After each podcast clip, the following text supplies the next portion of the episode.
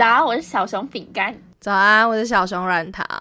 呃，在第零集的自我介绍之后，就是我们有跟大家有说我们想要来介绍社会系嘛，所以今天就来跟大家讲一下社会系到底在干嘛。社会系到底在干嘛？但你想从什么方向切？从我们学的必修课吗？嗯，我觉得可以跟大家先讲一种比较抽象的概念嘛，就是先讲一个概念，然后再再慢慢推一些具体的例子，讲说我们到底做哪些事情，这样会比较好吗？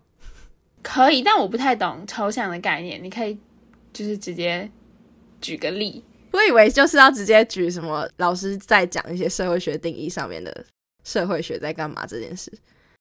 哦，可以，但我我我原本是想说，就是简述一下必修课，因为我觉得它其实是就是我们必修的东西，是我对于社会系的各个面向，我觉得算是一个基础架构吧。哦，好，那我觉得就先讲必修好了，这样可能大家比较能够理解我们在讲什么。呃，反正就是社会系一进来大一就有必修课嘛，嗯，然后大一的必修就是社会学跟那个社会统计，对，就是惊奇的统计。我觉其实我觉得这还蛮让大家意外，因为我觉得很多人，至少我自己也是在真的进社会系之前，其实不太会想到说这么文组的科系会要统计，然后还要写一点程式这样。确定是一点吗？我觉得不是一点哦。对，但是我们后面可以，我们后面还会再细聊啦，这个后面都还可以再聊。我觉得这也是蛮特别的，就是社会系虽然看起来，呃，就是很很文组嘛，但还是有用到一些，就是真的很有科学的部分，也也不能说其他不科学，很实证的部分。嗯，我觉得虽然讲了说我们有统计这回事，好像让大家也不太能理解说，那我们到底是在统计一个什么东西吗？嗯我觉得我可以讲一个大家常见的例子，好，就是说，呃，如果大家还记得公民课本的图片，就其实会发现说，很多部分会去画一些人口金字塔，啊，或是，那种呃性别上的金字塔，哎，性别的吗？哦不，性别比这个东西，那其实就是社会系，然后呃人口学这方面的学者会特别去关注的数字或是一些图形，但其实总体而言啦，也就是在关心这个社会。对啊，但要怎么讲说我们怎么关心社会，其实还蛮蛮多个面向没有，其实就像每一年都有那个人口普查，啊、然后人口普查出来就会有很多资料，那我们统计就可以用人口普查提供的资料，就可以统计出我们对于很多事情会有一个初步的了解吧。然后，如果我们想要再做一些更细的研究，比如说刚刚有提到人口啊，或者是呃有些可能是做一些经济程度或者什么，你就会再找那一方面的资料，然后可以再往下去做分析。我觉得算是就是社会系的一个面向吧。对，但嗯、呃、嗯，我想一下该怎么样去形容社会系的核心价值吗？核心价值，感觉某个科系都会有个核心价值，比如说法律系就是在呃它的核心价值就是去讲求证据，或是说讲求正确，嗯然后或是像是商院，比如说气管系好了，他们就是讲求怎么样能够有效管理，然后为为公司带来更大的效益之类的。但我觉得社会系之所以好像没这么显现核核心价值，其实也就侧面反映了另一个是，我觉得社会系相对是很学术，它其实不太应用，它其实很讲求理论啊，或者是我们要做出一个学术成果。但像法律系或者是比如说刚刚举商院啊，或者什么，我觉得他们其实都是相对比较应用性的，所以他们会有一个很核心的价值跟目标吧。我觉得刚刚讲统计其实是社会系的一个面向，然后另一个面向就是理论，我们大家都在学的社会学理论。就我觉得理论其实是社会系第二个很大的面向了。虽然说我们有分成实证的那一方面的统计跟理论，其实，在很多研究就会把这两个东西合并一起去研究一个主题。对啊，就像很多很多时候，其实，嗯，比如说我们常说质化研究是做一些访谈啊，然后可能量化就是跑一些统计数据分析，但有时候它其实都是被结合起来应用的。我觉得，所以说真的，社会系一定很多人先听到社会系不是问社会系在干嘛，而是社会系之后可以做什么工作。但其实可以跟大家说我们也不知道社会系具体而言出社会到底对应的是什么样的工作，就没有像是律师那种对应法律系啊，或是医生对应医学系这么明确。其实我觉得他是就是没有对口啦，他就是没有专业对口。那悲观一点就是什么都可以做，等于什么都不行。但其实我可以帮社会系说点话。呃，我有一次参加一个活动，然后那个活动里面就是有很多不同科系的人，嗯然后我们就是在聊天。嗯那个时候，呃，有一个商院出身的大学长，嗯然后他就说，他其实很害怕跟社会系的人竞争。为什么？我听起来是觉得蛮荒谬。他就是说，因为我们社会系很能言善道吗？没有没有，我觉得不算是能言善道，是说我们在统计方面其实也算学的蛮扎实的。嗯然后再加上我们除了统计以外，还有一些很多元的看事情的方法，所以其实，在想一些解方的时候，其实可以比和其他的科系再更精彩，或是再更更有趣一些。所以有些商院的人其实是很害怕跟我们竞争，帮大家打打气，就是社会系也不用担心。人家也是会害怕我们的，但我感觉好像在帮我们自己打气，没有啦？我真的觉得是在帮我自己打气，因为我真的是 嗯，还还是不太知道现在自己以后要干嘛啦。但其实我觉得不太知道自己以后要干嘛。其实不光是社会系会面到这样子的困惑嘛，其实我觉得应该很多科系都会有这种很迷茫的感觉。因为我觉得其实真的完全非常应用，然后出来几乎就是确定有工作那样的科系，其实我觉得也不算是多数吧，就是算是几个特定的系特别的应用。很多科系其实只要稍微偏向理论一点，或者是学术一点嘛，就容易变成这样。我觉得是啦，而且我自己是觉得说，就算是那种真的很应用的科系，好，比如说法律系，因为我自己有辅法律系嘛，我到后面也发现说，你在大学里面学的一些关于法律上的应用方法或是理论，它只是带给你一些初步的想法而已，它并不是真的能够让你完完全全哦。法律系毕业之后，就真的能够有那个资格当上律师。其实，我觉得国考这个东西跟在学校其实真的还是有一段差距，所以可能法律系的学生应该也会有这样的迷茫感吧，虽然可能没有我们那么重。对，因为他们感觉比我们好一点，就是他们相对有一条很明朗的出路啦，就是感觉得到大家都期待他们往什么样的方向走。然后，其实我觉得这样看社会系的话，你可以说是好也不好，因为是好部分就是其实我们并没有一个很明朗的道路，所以想做什么都可以。那稍微比较不好就是你真的不知道做什么时候，你就会感到比较迷茫。但如果就是你自己有方向的话，社会系也给了你一些不错的基底吧。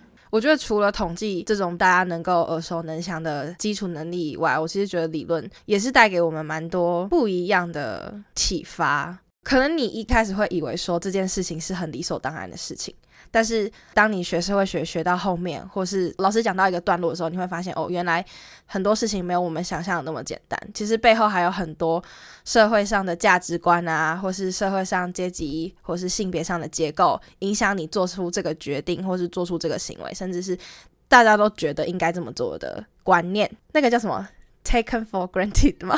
对，就是你真的会跟理所当然这件事情拉开一点距离。嗯哼你会觉得好像不是那么理所当然啊，你会再回过头想是不是哪里不对。我觉得其实更有画面感一点的形容，就是你好像站高了一层台阶，然后由上往下看的那个感觉，你会觉得你的视野变得更晴朗一点点。但我会觉得你同时还是会付出一些代价，就是你会觉得好像跟人家不太一样。对，不过我觉得这是我们念完社会系之后的感受嘛。但我现在就是觉得，我们其实可以来聊一下，那我们当时怎么会选到社会系呢？我是想说，我觉得这个问题真的很值得问，虽然就连搭计程车都会有人问，就是这件事情是真的非常多人好奇，每个人都会问说为什么选社会系，是不是分数到了？那我先分享自己的一段小故事。大家都知道社会系是一类科系嘛，但其实我本身高中的时候不是一类，而且我我也没有专组什么，只是我就是妥妥的高中就是三类人。纯三类，对我就是准备要去考护士之类的，嗯，但是我其实，在高三那年发生蛮不知道，可能脑袋撞到吗？就是 我突然就是突然觉得说，Oh my god，三类的东西，我虽然不是不会，也不是说学不起来，但是我好像越来越不开心。然后我脑袋里面就出现一个声音，就是问我说，到底要不要继续待在这个地方？如果做这件事情做一辈子，你会那么开心吗？嗯，你真的觉得这样你的人生值得吗？我就是这样想，然后我真的觉得真的是脑袋撞到，然后后来我就直接一个翻身。但我觉得这是高三很常有的困惑，哎，我觉得是，我觉得是，我就直接把我所有的理科的书全部都放到这是一个角落，反正就是我不会再去拿的地方。然后我就全部把我的社会的书拿起来看。我甚至那个时候是在化学老师啊、物理老师在上课的时候，我我拿的历史讲义还有公民讲义开始写。其实那个时候蛮多。老师很震惊，因为他们一直以为说我的成绩在学校保持的不错，可以用反省的方法上一间还不错的三类的科系。嗯，当然，就是上课不专心被发现之后，就特别被化学老师叫去讲说。你真的确定吗？这是小学软康？你真的不觉得说，就是理科这些东西，可能毕业后出社会之后，你就再也学不到啦？就是就开始跟我说什么理科的种种好处嘛。我那时候就是坚决摇头说：“老师，真的我想清楚了。”然后后来老师就说：“哦，好吧，那没关系，就是就把我放走。”然后最后我也是也有，只是如愿考上一类，但是其实那时候我的第一志愿不是社会系，因为我那时候根本也不知道社会系在干嘛，我只是看到了。呃，正大法律系这种漂亮的名字，然后身边的人也都觉得说，可能以我的批判思考的能力，或是其他的人格特质，觉得说我可能适合去当一位律师，所以支持我说，那你就去考看法律系这样。嗯，所以我那时候第一志愿其实填法律系啦，但后来就嗯，在选志愿的时候不可能只填一个志愿嘛，所以我还是要填到。还要再多填几个？我想想，一二三四，还要再多填五个。你还记得你填了哪五个吗？我记得，可是我不敢讲我最后一个填什么。哎，什么意思？为什么？因为我填的最后一个一定是保底的，我就会不想让大家知道说哪一种科系是我保底的。可是我觉得这还好吧，因为这就是你根据那个就是科系的成绩排下来啊。哦，好好好好好，那我可以讲，就是我那个时候其实是国文考差了。嗯，就是整个大爆掉，我也不知道也是因为脑袋撞到的关系吧，就国文真的大爆掉，所以那个时候我能选的学校真的很少，嗯，我就除了法律系，然后还有其他几个，呃，我觉得不算是这么热门的科系以外。就是我真的那些东西都其他都不能选，所以我那时候记得我的第一志愿是法律，然后第二志愿是社会，因为那时候特别看一下社会系在干嘛，觉得哦好像还可以就填了，但也没有特别想社会系。然后第三志愿是选教育，嗯，然后第四是第四是什么来着啊？完啊完蛋，好像忘记了。反正我记得其中两个是公行，还有民族系啊。我其实原本应该第二志愿要去填传院的，因为那时候觉得自己也蛮适合传院的东西。那为什么没填呢？就因为国文啊！啊，我真的是很受不了那个冰箱。哎，我冰箱 A 没有了。我的冰箱写的老好了。我的冰箱，我现在我现在想要冰箱，整个人都很不爽。我冰箱写的超烂。我跟你讲，我冰箱那时候写什么，你知道吗？我写的超白啊！我写什么？我妈妈失忆。我要把妈妈回忆冰进冰箱，因为我那时候看到题目整个懵了，我想说什么东西，什么冰箱，然后我就写烂了啊！我好像写的很抽象哎，但我觉得他就是要那个方向啦。对啊，所以我就考察了。接下来就接到我的故事嘛。我虽然国文没考差，可是我英文考的非常之差。反正就是我当年学测的时候，英文考的真的是非常差，但其实不算是考的特别差，有点像是稳定的差。就我模拟考也差不多，就是落在那个区块。然后我也不怕跟大家讲，反正我那时候就是只考了十几分。然后因为我真的也是想说可以填至少填国立大学嘛，这样也可以省点学费这样。然后。就是其实也算是基于这个，哎，等一下，等一下，真的，你讲只有十几分会让很多人就是 会激起民愤，你要写给大家？没有没有没有，应该讲说，因为十几分是军标，嗯，大家大家应该知道，反正就差不多是学测军标那样。然后我会说只有十几分，是因为就是你想填国立大学的话。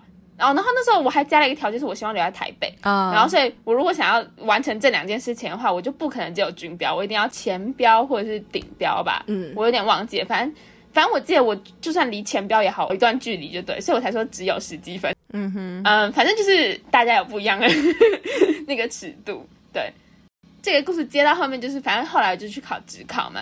呃，现在的人可能也没考职考，所以大家可能也不知道。反正职考就是你考完了之后，然后你可以填志愿。职考填志愿就没有像他刚刚讲一样，就是什么只能填五个，没有。职考就是一百个随便你乱填，那种乱枪打鸟，就是 真的是那种就是乱枪打鸟，反正你就想办法尽量填。但是我当时也没有填很多。我还真的、真的、真的把社会系填在第一个，你才是真爱，我才是真的，就是脑袋抽了风，不知道为什么把社会系填在第一个。但是我我也可以跟大家分享一下，反正我当时呢，就像他刚刚讲的，高三的时候就是会有一个迷茫，想说天哪，我不会要做这件事情做一辈子吧？我觉得我高三的状态比较像是我念书念到我已经觉得我好像快要念不下去的那个状态。然后我觉得我要做一点我比较上手，然后我感觉比较快乐的事情。所以我当时在考虑要填科系的时候，其实我是先上那个台大的那个那叫什么公开课的网站吗？反正就是呃开放开放式课程，对对对对。然后就是看那个开放式课程上面哦，因为我我当时是一类组，其实我有转过组，但这些故事可以以后再聊。后来转组之后，我就只看了一类组的科系，因为我就是也只准备一类组的考科，然后 所以我就是看一下一类组。各个科系他们的必修课到底都在上什么？我是真的有花了至少有一两天吧，就是我每一堂我觉得可能有趣的，我都至少要听一两个小时这样。嗯，然后我就是真的是听完之后，我当时真的觉得社会系最有趣，但也有可能是那个老师上的很好，我也不确定。反正我当时就把社会系填了第一志愿，然后我后面应该类似是填到也是公行政治，然后还有填什么啊？我有点忘了。反正我哦，我好我还填了那个。历史 跟中文，嗯哼，反正就是还蛮贴我的兴趣的。反正我当时就是真的是只选我觉得有趣的。我当时其实已经有一点不太管出路了嘛，因为我那个时候我心里的想法是，我觉得大不了就高普考了，我就觉得我就再考没有关系，因为我当时真的觉得我大学一定要念一个我觉得最有趣的科系。嗯，为什么跟我比好像？听起来很励志，没有啊，就是如果我们两个都是去面试，嗯，然后如果我们两个都各自把自己怎么来社会性面试的故事告诉给老师听，老师一定会先录取你。我也觉得，你知道，其实当年我最后悔是，我觉得我个身超有优势。对啊，没有，虽然我我觉得这样讲很不要脸，可是我个身的时候不是都会有那个面试的环节嘛，嗯，然后因为很多人真的，至少我身边的朋友其实都是。分数到了那个位置，然后他们就觉得哦，那他们就是念那个科系。但你问他为什么，他可能也讲不出个理所当然什么。哦，他爸妈就觉得这个好啊，然后就觉得这个不错，这个以后出路不错。然后这种回答就是很不吸引人呢。我当时旁边听着想说，天哪，这些回答我回答这么好，我居然没有机会去面试。所以那个时候模拟面试，你的身边的同学都是这样讲。没有，我没有参加模拟面试啊。但是朋友都会很不要脸的来请你帮他听他的面试。所以他真的这样子说？没有没有，就是他们当然会有一套比较漂亮的说辞，但是你当然私底下你跟他是朋友，你就会再问他说啊，所以你真的想念这个戏吗？那他们的回答就会是刚刚那个样子。哦，那你真的有感觉到他们在就是说那串谎话的时候？有多少真心吗？我觉得就是因为他们说的那一串都太笼统了啊，就是千篇一律。你能想象到那些漂亮的说辞，你想得到，他想得到，我相信那些教授也都听过很多次，所以我会觉得其实就很普通。可是我觉得反而很现实的点是，还真的就也考得上，因为就是看成绩的话还是。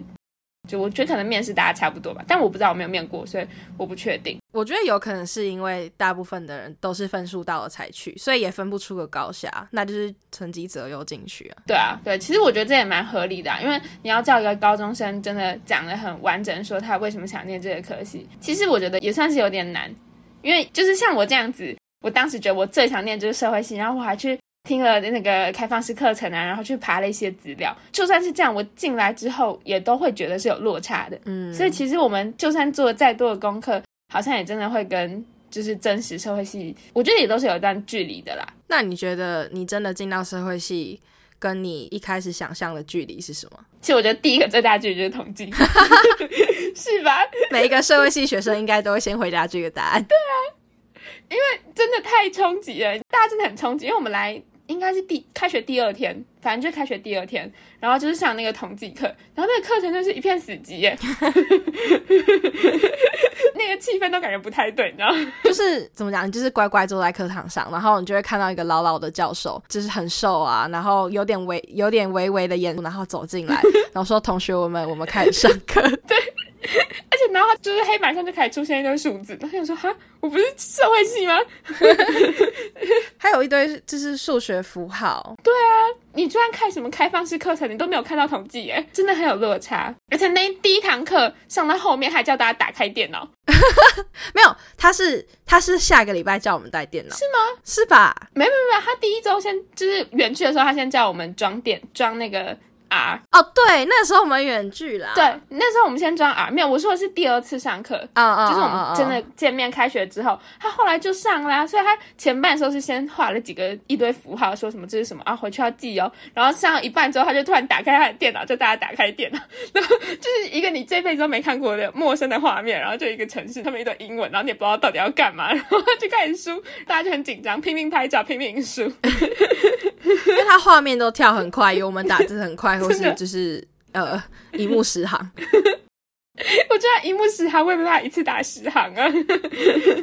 而且我觉得这堂课最让人害怕的点是，他会出个作业就算了，这个作业的基本的技巧或是相关观念，还会到下一堂课你作业都做完的时候才教。真的，我记得我们就是这样变成朋友的。就这堂课虽然虽然是所有社会系的人就是最大的差距，可是他真的会很快的让大家熟悉起来，大家会团结起来的，就就有一种抱团心态，想要把作业写好。真的。但除了统计，你有觉得其他有什么是差距的吗？嗯，我觉得没有到那种真的很冲击的差距。啊，我一直觉得说社会系都是一些很相同类型的人。怎么讲？好像不是这样说，同质性很高。就是同质性很高。比如说什么都觉得很关心社会发生的事情啊，或者是觉得说哦，这个社会有什么不公不义，要一起啊、懂。我觉得是大家大家典型对社会系的想象，就是会去搞社运的人。但你真的进来会觉得其实不一样。对。而且其实我那时候在进社会系之前还有一点点紧张，原因是因为我姑姑还特别跟我说，就是你们学校有一个老师，他会特别去鼓吹大家搞社运。然后我那时候就想说，是有多可怕这一间学校这个系。但后来进来发现说，其实不是所有人都那么的，然后其实还是有一些很很正常的人，呃，但不能说他们不正常，就是比较随和的人，然后不会那么激进。但我其实觉得大家意外都超级随和、欸，啊、对，我觉得反而相对带着某一个很强烈的热情跟理想的人，还是算少数。呃，真的，也有也有可能不知道什么把我们的热情跟理想磨掉。了，但是呃，我我其实是这样觉得啦，应该说，我觉得反而其他系的人，我还觉得比较坚持一些自己的想法。我觉得社会系没有那么严重。啊，这其实也算是我进来之后有一个很大的差距，是进来之后你会发现社会系的理论真的太多面向了，所以它面向多到让大家即便立场很不一样，都会觉得是一件很正常的事情。嗯嗯嗯嗯，就是我觉得社会系的理论特别的没有一个很完整的一套下来的那种感觉，就是它真的是各家有各派，然后每个人有自己的立场，嗯，大家好像也没有朝说一个谁输谁，然后就有一个既定的道路。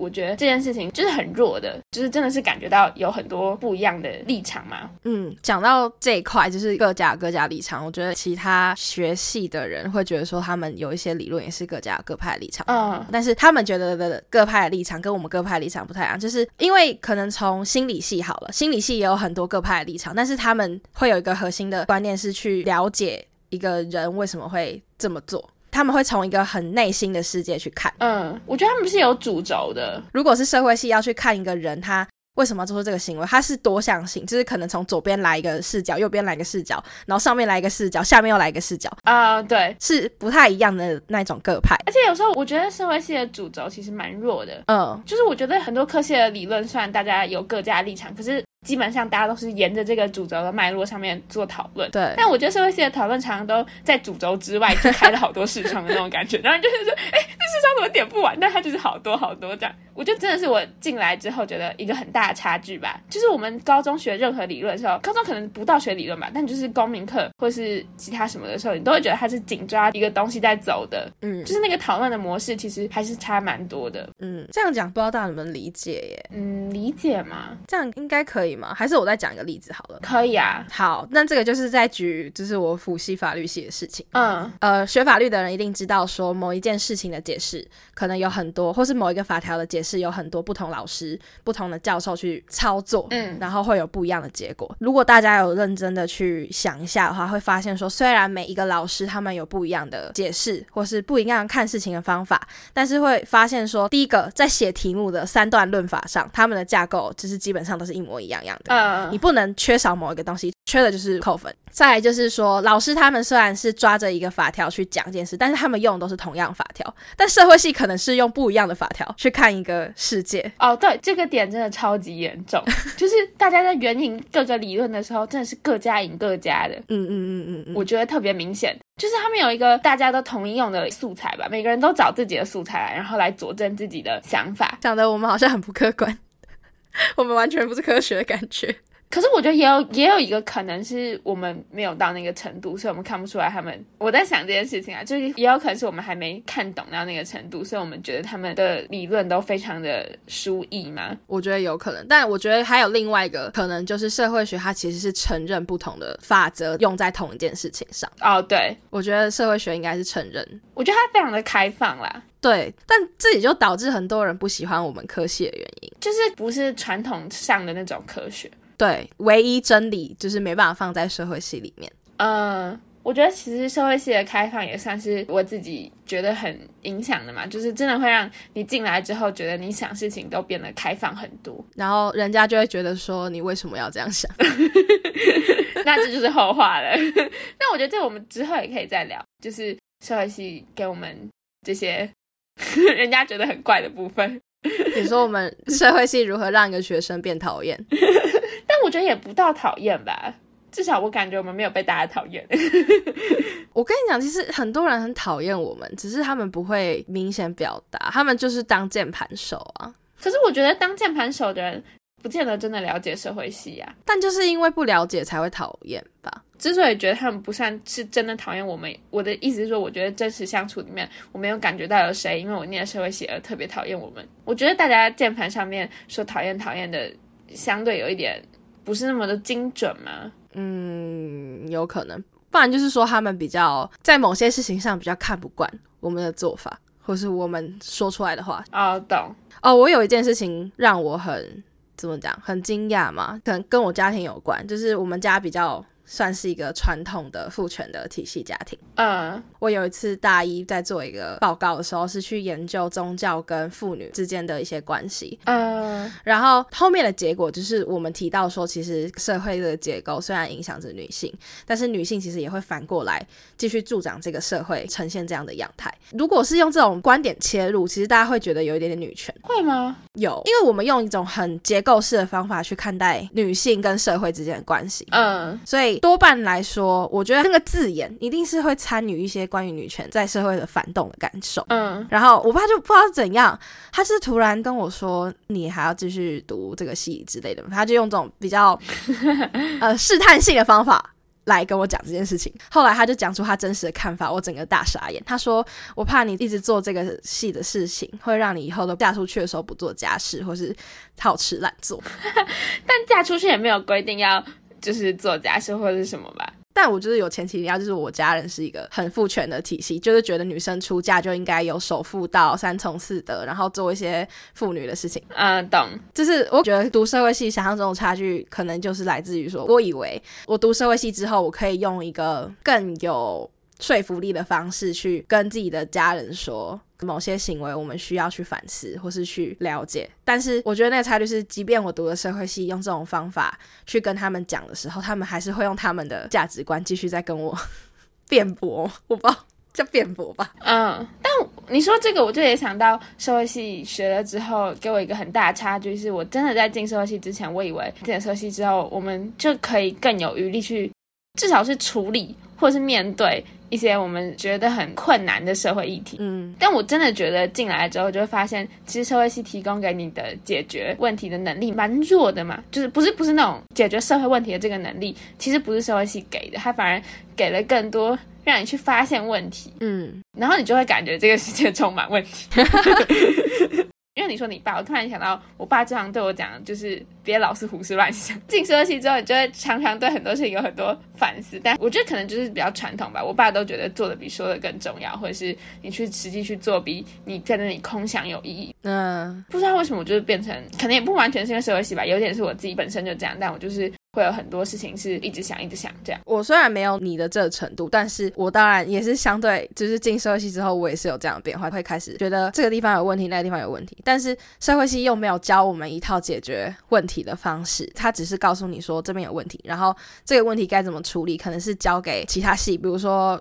社工系，嗯，这种比较实务方面真的去帮助人的科系去解决，而不是我们这种社会系的人要做的事情，所以就会变成说，我们没有受到解决问题的训练，我其实心灵上会相对觉得有一些压抑。对，就你心灵上会有一种看见了这个世界很多缺口，可是你却有点无力感的那种感觉。嗯嗯嗯，因为这就确实是我觉得很大的差距。我可以再补一下，我觉得我当时会想选社会系，有很大一部分人是因为我觉得我高中做了一些真的跟社会比较有关的事。事情就我们去关怀一些什么什么有的没有的，啊就是做了这件事情之后，你就觉得你想要再跟这个社会再拉近一点距离，你想要多发挥一些自己的力量或温暖嘛，就是讲了点矫情。但我觉得这反而真的是你进社会系之后，你才会真的感受到，是你其实跟这些事情不是拉近距离，而是拉远距离，就是你感觉。跟这些事情都变远了，变远。一方面，你第一个感受到是你会有一个无力感，就你感觉你好像没有办法伸手就去做什么的感觉。可是确实，你的视角会变得很清晰，因为变远就真的很像从上面往下看那个感觉，